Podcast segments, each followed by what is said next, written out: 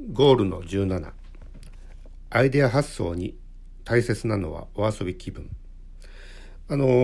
を始める時にアイデアというもの自体はなきゃいけないわけですけどもなかなかあの、うんと、そのアイデアが思い浮かんでこないということはまあよくある話ですよね。あのまだ皆さんのようにですね、まあそうんと、いわゆる頭が柔らかいって言われてる世代にとってみると、まあ、あのいろんなアイデアがポンポンポンポン生まれてくる可能性はあったりするんですが比較的なんかあの仕事を始めてですね凝り固まった頭になってきてしまうとあのアイデアが浮かびづらいということがあったりするわけだったりします。まあ、まあその中においてですねこのアイデアには発想法っていうものがいくつかあるんですよね。でこの発想法をもってしてあ面白そうだねっていうところから事業が始まるんだということになりますので、まあ、そのきっかけとしてそのアイデアの発想法ってもの自体を学んでおこうというのがこの項になってきます。さてこのアイデア発想法でビッグアイデアを引き出しましょうということになってきます。どうしても僕たちはあの自分たちが持ってるテーマに掛け合わせてこういう課題を解決したいよねなんていうことで、まあ、x かけの y の二軸で、まあ、事業を始めてしまうってことが多かったりします。でもそこにアイデアを伴わないと面白そうですねっていうもの自体がないわけなのでなかなかその二軸で行ってしまったもの自体の、うん、と事業とも自体はうまくいきません。なので、うんと、x かけの y つまり自分たちが持ってるテーマそして解決したい課題にさらに掛け合わせてかけるアイディアというふうに x かけの y かけの z みたいなこれ3軸を置くっていうことがとても重要なんだということです。その z 軸になるのがこのアイディア発想という考え方ですね。と図の方にですね一番上逆転発想のリバース法と示しています。つまり逆にするということなんですね。まあ、従来あるものの表と裏を逆にしましょう。従来あるものの前後を逆にしてみましょう。従来あることの正しいこと間違っていることを逆にしてみましょう。従来あることの善と悪を逆にしてみましょう。あるいは矢印の向きを逆にしてみましょう。あるいは立場を変えてみましょう。この世界から見えてくるものは何ですか？というところになんかアイデアが生まれてくるんじゃなかろうかということです。あのすごく分かりやすいのは例えばドラマとか映画の中においてですねなぜか主人公同士男女が入れ替わってしまうさあどんな世界見えてくるみたいな形で行われるものがあるじゃないですか。まあ、あれなんかはいわゆるこの逆転発想法リバースするというこのリバース法を伴ったいわゆるアイデア発想法かなというふうに思ったりします。それを例えば、うん、とヘルスケアというねところに置き換えたりするとまあうんと認知症ね、物忘れっていうもの自体のこの認知症。つまり僕たちは忘れることってよくないよね。ということでこれ忘れないようにっていうこと自体の、まあ、例えば予防とかあるいは薬の治療とかってことがあったりするわけですよね。でそれを入れ替えてみよう。記憶症なんだったらどうします？記憶症。あの人僕のこと覚えてるんだぜ。怖いね。みたいなこと自体が普通の世界になってしまったらどんなアイデアが生まれてくるっていうことですよね。まあ、当然のことながら認知症に薬があるんだったらば逆転した発想の中には記憶症に対する薬があってもいいわけですよね。まあ、あの覚えていたくない記憶っていうのはまあ誰しもあるわけであって、まあ、それをなくしてくれる薬とかあるいはサービスとかあるいは忘れさせてくれるための施設とかってあるのかななんていう形のいわゆるアイデアが生まれてくるという、まあ、これがいわゆるこの逆転発想のリバース法というものだったりします。さて次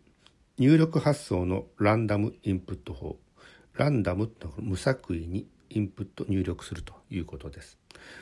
と完成している文脈例えばこうやって37みたいに777が並んでいるような文脈の中に違う分野のキーワードとか異なる時間軸とか空間軸をまあ移築してみましょう。さてこの世界から見えてくるものは何ですか？ということだったりします。とこの発想法ってあの比較的ですね、と出版社の編集者が用いる発想法に近しいかなと思うんですね。うんとまあ例えばファッション誌を担当している編集者がいたりします。でこれ月間だとするとこのファッション誌におけるこの月間のテーマをですね特集のテーマを、まあ、毎月毎月考えなくていけないわけですよね。当然のことながらネタがつき始めてくるわけです。さあどうしようという時に今まではこのファッションという中の文脈で整えていったわけなんだけどそうだそうだちょっと違った分野の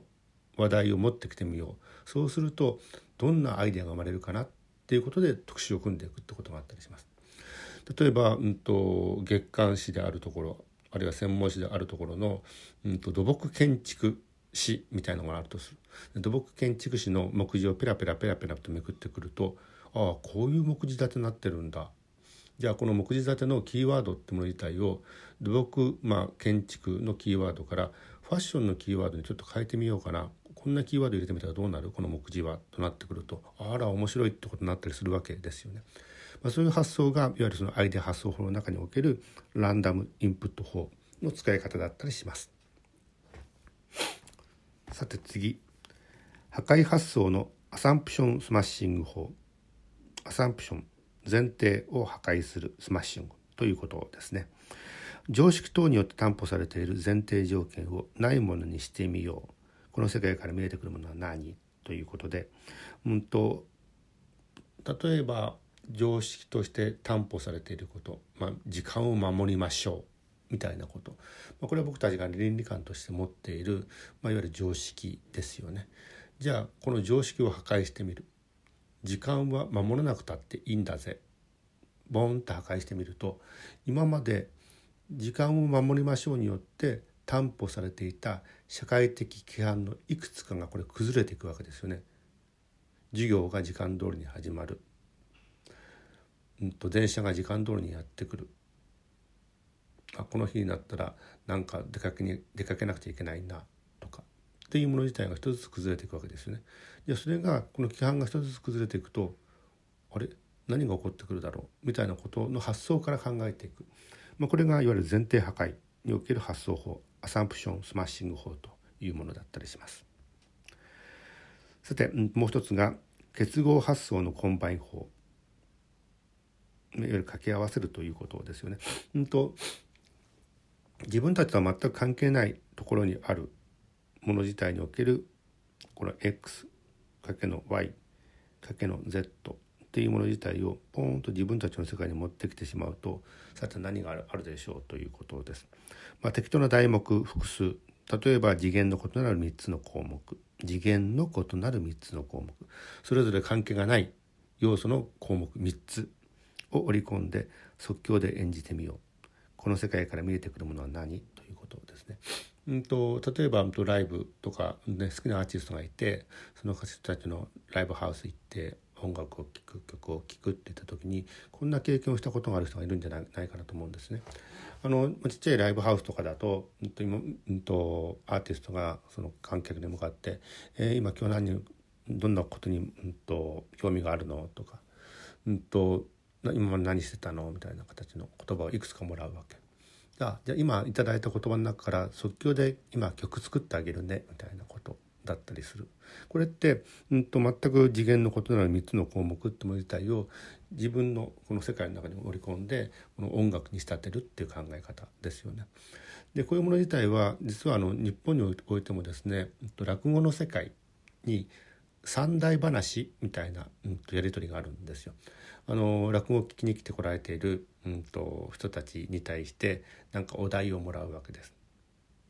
人の名前とか場所とかね商品物とかっていう形のもの。でそれを適当にもらってそれを一つの落語に仕上げていくということ。三題噺というものが、まあ、昔からあったりしますよね、まあ、そういうもの自体も含めてこれは、うん、と明らかに結合発想の combine 法と言われるわけだったりします。さてじゃあ本文を読んでみましょう。ゴールの17アイデア発想に大切なのはお遊び気分。アイディアにはそもそも正しいも間違いもありません。だから発言を収束させてはいけません。いいねを互いに連発しながらアイディアを発散させましょう。